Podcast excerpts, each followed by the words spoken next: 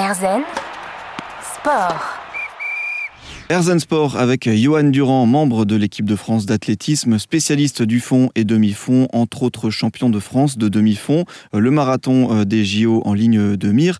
On va parler d'un autre choix qui a marqué aussi votre parcours, celui de, passer euh, de la piste euh, dont on parlait au marathon, à la distance du marathon.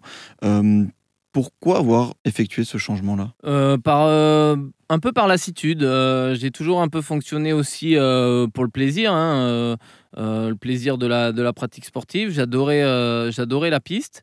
Et au bout d'un moment, j'avais l'impression d'arriver un peu au bout du truc. Je commençais à prendre moins de plaisir sur la piste, à devoir faire euh, les mêmes saisons, l'hiver le cross, euh, l'été euh, le, le 1500, le 5000 mètres. Ça faisait une dizaine d'années que je faisais ça. Et la route m'attirait de plus en plus. Il y avait de, je commençais à, j'avais fait quelques semis, quelques 10 km et tout, et je trouvais ce côté populaire vachement plus, plus sympa et euh, festif, populaire, enfin vraiment le, tout ce qui peut caractériser la course sur route.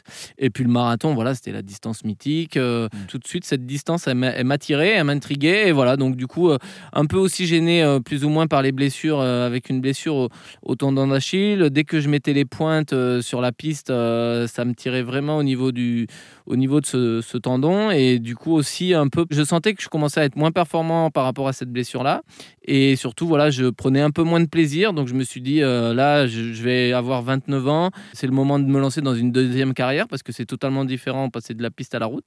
Donc je me suis dit, voilà, est-ce que je veux faire ma deuxième carrière sur la route? C'est peut-être maintenant le moment de se lancer. Et voilà, en 2015, à un peu avant 30 ans, je me suis lancé. Comment vous l'avez vécu, cette, euh, ce passage-là euh, de ces distances sur piste au marathon? Je pense que ça ne doit pas être les mêmes sensations. Non, ouais. C'est ça, ouais. c'est c'est deux efforts qui sont qui sont différents. Donc euh, euh, voilà, faut aimer les challenges parce que comme je l'ai dit, vous repartez vraiment de zéro. Vos connaissances, vous vous avez plus vos connaissances. Hein. donc euh, euh, et puis le, le, marathon, ça a ce côté mythique. On en parle beaucoup avec le fameux mur du du 30e. Donc euh, voilà, ça vous fait peur. vous, je, me rappelle, j'avais commencé à regarder des marathons à la télé, puis tu voyais les mecs exploser et terminer, mais dans des états lamentables. Mmh. Tu avais les gars qui te racontaient que musculairement ils finissaient un marathon, il pouvait plus marcher pendant un mois et tout.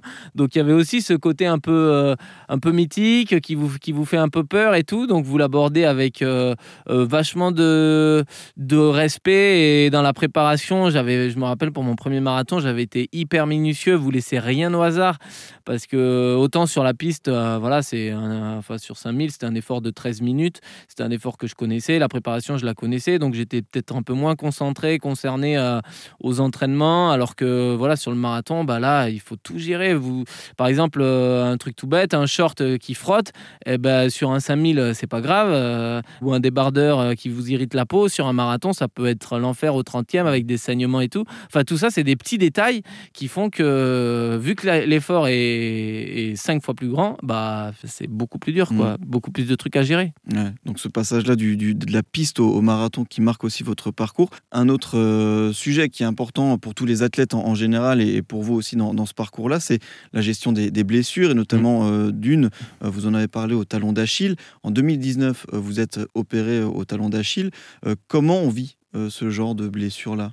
Ben voilà, ouais, comme je l'ai dit, euh, c'est cette petite gêne euh, au quotidien là qui me gênait sur la piste euh, avec avec les pointes. Je m'étais dit que sur la route, vu que les intensités sont, sont moins hautes, hein, sur la piste, on, court à 22, 23, 24 km/h avec des intensités fortes, avec de l'acide qui vous brûle les muscles et tout ça, alors que sur la route, ça va être beaucoup plus traumatisant, mais vous courez à 18, 19, 20 km/h, traumatisant sur le long terme, mais voilà, moins moins énergivore, moins pour les muscles. Donc euh, j'ai réussi à faire quelques marathons euh, comme ça avec cette, euh, cette petite gêne. Et en 2019, bah, au bout d'un moment, il faut accepter le fait que j'étais devenu moins performant à cause de, de cette douleur-là parce que je pouvais pas m'entraîner à 100% de mes capacités. Et je me suis dit, je me suis dit pour faire du très haut niveau, pour faire du haut niveau, ça suffisait. J'arrivais à, faire des bons chronos, à me sélectionner pour des championnats d'Europe et tout ça. Mais euh, championnat d'Europe de Berlin en 2018, euh, je sais même plus combien je termine. Euh, je crois que je dois faire 30 ou 40. En 2h18, j'avais complètement explosé. Et là, je me suis dit, bon, bah là, c'est plus possible de, de. Voilà, je me sélectionne, mais derrière, je suis pas du tout compétitif. C'est pas l'athlète que j'aime. C'est mmh. plus. Je galère avec cette douleur-là. tous les matins, j'étais obligé de glacer. Après chaque entraînement, j'étais obligé de glacer. Donc, je me suis dit, là, il faut que je me soigne et il faut que je me fasse opérer parce que voilà, je veux redevenir performant. Donc à un mm. moment donné, c'est l'acceptation aussi de la blessure.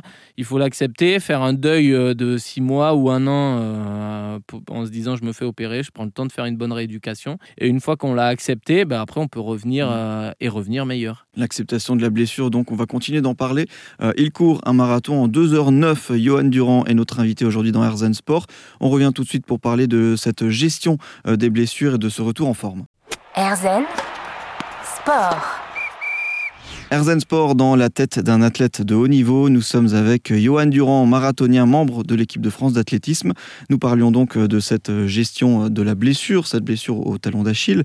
Dans quelles ressources on, va puiser à ce moment-là euh, à votre place pour euh, aller de l'avant et euh, se mettre euh, en marche euh, vers la rééducation.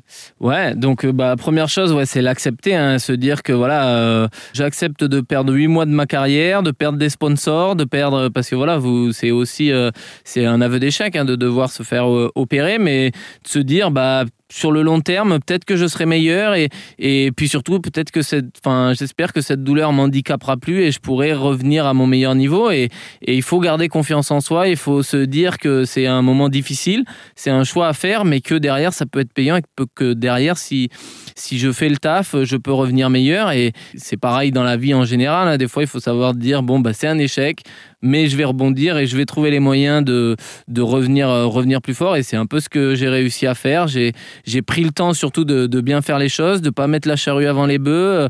Euh, le médecin m'avait dit qu'au bout de trois mois, euh, je pouvais retrottiner sur pelouse très facilement. J'ai attendu quatre mois pour le faire parce que à trois mois, je le sentais pas. reprendre les séances au bout de six mois, moi j'ai pris sept, huit mois avant de reprendre le, les séances de fractionné. J'ai, j'ai, j'ai, allongé un peu les délais, mais parce que je me disais, si je dois revenir, je veux revenir sans douleur. Je veux pas euh, faire un truc à moitié, me faire opérer et puis revenir plus vite et me reblesser derrière ou je veux revenir sans rien et revenir le plus fort possible. Et c'est ce qui est arrivé. Euh, euh, au bout de, huit mois après l'opération, je n'avais plus de douleur et j'ai pu reprendre une activité tout à fait normale. Et c'est là où vous dites, ah, voilà, je suis en train de gagner mon pari. Et ces moments-là de doute, parce que voilà, c'est long, hein, huit mois sans, sans vous voir, on vous oublie euh, et tout ça. Et là, il faut faire preuve de, de courage et d'une force de caractère pour montrer à tout le monde que vous revenez sur le devant de la scène et que vous allez de nouveau être compétitif. Mmh. Accepter la blessure mmh. et le retour progressif. C'est ça. Effectivement, ce retour euh, assez flamboyant, on peut le dire. Donc, euh, vous revenez en 2021 pour battre le record de France Master du 5 km à Barcelone. Euh, j'ai noté hein, battre votre record lors du marathon de Paris, donc en 2h09, euh, on l'a dit, et devenir champion de France de semi-marathon. Euh, justement, ces objectifs-là, notamment battre un record perso et, et, passer sous la barre des 2h10, ça représente aussi ça, une victoire sur, sur la blessure? Ouais, ah ouais, complètement. Et, et surtout, après, voilà, j'avais aussi j'avais 33 ans à l'époque et c'était pas évident de se faire opérer à 33 ans et de dire à tout le monde, mais vous inquiétez pas, je vais revenir. Hein. et de d'espérer retrouver son niveau. Euh, je pense que beaucoup euh, se disaient euh, bah ouais, de toute c'est la fin de carrière. à 33 ans, on revient pas. c'est compliqué. Donc, ouais, faire ça aussi, c'était un, enjeu. Et, et, ouais, je suis fier de, ce parcours-là. Et, et, déjà, en 2020, j'étais bien revenu. malheureusement, il y a eu la Covid qui est arrivée et qui nous a privé de compétition et d'entraînement. Donc, ça m'avait mis de nouveau. voilà, je m'étais dit, je me fais opérer en 2019 et puis 2020 au moment où je reviens euh, plus de compétition donc euh, confinement et compagnie. Et en gros j'ai perdu deux ans. Et puis voilà 2021 là je suis revenu à mon meilleur niveau. Et quelque part tout à l'heure je disais des fois ça se joue à des fractions de secondes aller chercher le mec et tout euh, c'est des détails et je pense que cette année 2021 j'avais une telle hargne et, et une telle confiance en moi que rien ne pouvait m'arriver parce que je revenais de je renaissais un peu de mes cendres et, du coup bah, j'avais rien à perdre, euh, j'avais failli tout perdre et c'était que du, que du bonheur, que du bonus. Et je kiffais chaque course parce que je participais à des courses sans avoir mal et j'avais l'impression que c'était un truc que je connaissais plus depuis, euh, depuis 6-7 euh, ans où je m'entraînais quotidiennement avec une douleur. Et là de pouvoir participer et s'entraîner tous les jours, je pouvais me lever et je pouvais marcher normalement sans douleur. Et là ça c'est une victoire, rien que ça c'était une victoire. Et du coup bah, je prenais plus de plaisir dans l'entraînement plus de plaisir dans l'entraînement égale meilleure performance, meilleure mm. performance égale meilleure compétition. Et du coup, bah, j'étais dans un super, super mood. Ouais. Mm Justement, en tant qu'athlète de haut niveau, comment on fait pour se fixer ces objectifs-là, ces, ces, enjeux-là, tout en étant, en restant dans, dans le raisonnable? Bah ouais, après voilà, c'est ça, c'est un, juste milieu à trouver. C'est euh, ce que je suis capable de faire, ce que mon corps est capable d'encaisser, parce que voilà, euh, euh, l'entraînement, on est toujours, on dit sur le, fil du rasoir, on est toujours sur un fil. Hein. le but, c'est de, de pousser son corps aux limites mais ne pas tomber dans le surentraînement ou dans la blessure et donc être capable de jouer avec, avec cette limite, avec le feu en gros vachement être à l'écoute de ses sensations. Et après, bah, ça, c'est après, c'est plus l'expérience qui parle. C'est le fait d'avoir 20 ans de pratique. Aujourd'hui, euh, je sais, par exemple, à l'avance, euh, si j'ai un petit, une petite tension musculaire, je sais si elle est plus ou moins grave, s'il faut que je ralentisse ou pas. Euh, voilà, c'est être vachement plus à l'écoute de son corps et puis repérer les, les signaux d'alerte. Effectivement, donc aussi s'écouter.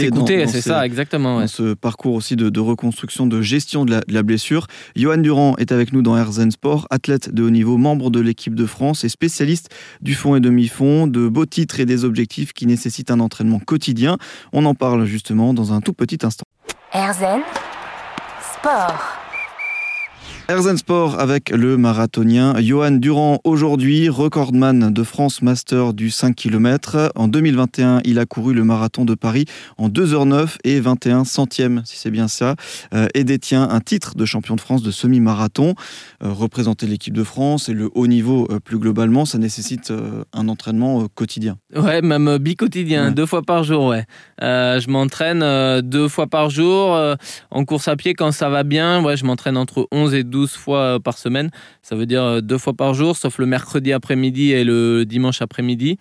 Et après, c'est des volumes euh, en préparation marathon. On est aux alentours de 180 km par semaine. Donc ça fait des journées à entre 25 et 30 km quasiment mmh. par jour. Et ça sur des, sur des plans d'entraînement qui durent généralement 3-4 mois pour les prépas spécifiques. Et le reste de l'année, je suis plus aux alentours de 140-150 km semaine. donc là, on est plus à 20, 22 km par jour. Mmh. Et justement, euh, je pense que c'est une variation d'exercice aussi, euh, l'entraînement du marathon. Euh, il y a du, des sorties plus longues, des sorties plus courtes, il y avoir du renforcement musculaire. Comment ça se bah, l'entraînement, ouais, c'est ça qui est chouette dans l'entraînement et dans l'entraînement marathon, c'est que en fait, euh, dans l'esprit des gens, on court, mais c'est pas du tout que ça. Il y a aussi euh, une bonne part de, renforcement musculaire euh, deux à trois fois par semaine, parce que le marathon est une course où il y a de la dégradation musculaire et où musculairement, il faut être capable d'accepter les chocs. Hein. c'est la répétition des chocs qui, fait les traumatismes. Il y a aussi donc un travail bah, pour le long, donc ça veut dire quoi? Ça veut dire des sorties longues et des footings longs. Donc ça, c'est pareil c'est deux, deux, trois séances par semaine de, footing aux alentours de entre 20 et, et 30 km. Après, il y a beaucoup d'entraînement qui est fait euh, d'endurance fondamentale à des allures relativement faciles. Euh, ça m'arrive très bien de, courir à, à, 11, 12, 13 km heure de façon très facile pour régénérer un peu, euh, faire de la borne, comme on dit, faire du volume sans intensité. Et trois fois par semaine, il y a des séances de fractionné pour le coup en fonction de votre, de votre VMA. Et là, c'est du fractionné où on va courir entre 20 et 23 km heure sur des distances. Généralement, j'en fais une sur piste, une séance sur piste euh, de VMA relativement courte. Donc, euh, à titre d'exemple, ça peut être des 400 mètres, donc un tour de piste euh, mm. classique, récupération une minute. Ça, c'est un peu une séance classique.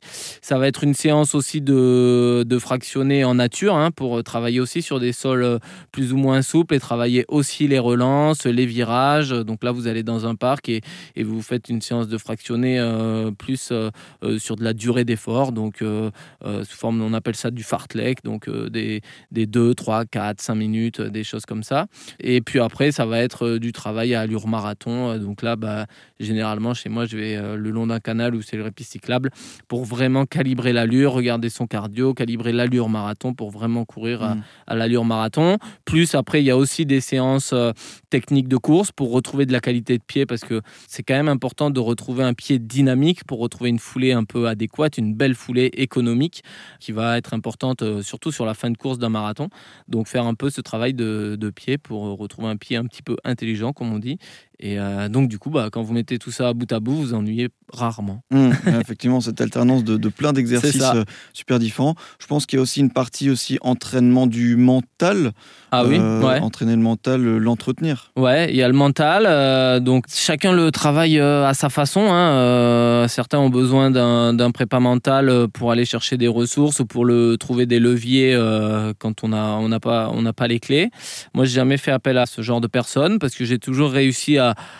à trouver les clés, euh, même quand j'étais bloqué ou que quand j'étais blessé, j'ai toujours réussi à m'en à m'en relever. Mais c'est vrai que le mental euh, dans le sport et encore plus dans le sport de haut niveau, mais même pour un individu euh, lambda, c'est quelque chose qui va vous faire passer des caps. hein. S'il a préparé son, son mental à devoir se faire mal à ce moment donné, à trouver quelque chose qui va le motiver, qui va lui faire penser à autre chose, le rebooster et, et lui permettre de, de pouvoir relancer, ça joue vachement. Et c'est vrai qu'à haut niveau, bah, le mental fait souvent la différence parce que ça se joue tellement à des, détails, euh, des les performances, que euh, un mec qui, est vraiment préparé mentalement à, à faire une grosse perf, bah, c'est tout de suite peut-être un peu plus simple. Mais euh, ce qui est important aussi sur le marathon, ça va être aussi l'entraînement invisible, euh, à savoir le sommeil et l'hygiène de vie, l'alimentation et tout. Ça, c'est un autre point clé du, sportif de haut niveau. Vous pouvez faire tout ce que vous voulez, avoir tous les équipements que vous voulez, euh, des bottes, des massages, des, des trucs d'électrostimulation, enfin tout ce que vous voulez pour récupérer de l'entraînement. Le meilleur truc, c'est l'alimentation et le sommeil. Si vous mangez bien, si vous buvez bien et si vous dormez bien, bah, vous récupérez euh, facilement de vos entraînements. Ouais. Donc l'importance aussi de cet euh, entraînement invisible. Ouais, c'est l'entraînement invisible, mais l'un des plus importants. Ouais. On retient ça. Peut-être un, un conseil pour les euh, personnes qui font du sport et qui nous écoutent. Le marathonien Johan Durand est avec nous dans Herzen Sport. Il a, euh, tout comme nous, le regard tourné vers les JO de Paris l'année prochaine. Ça approche. On en parle juste après ça.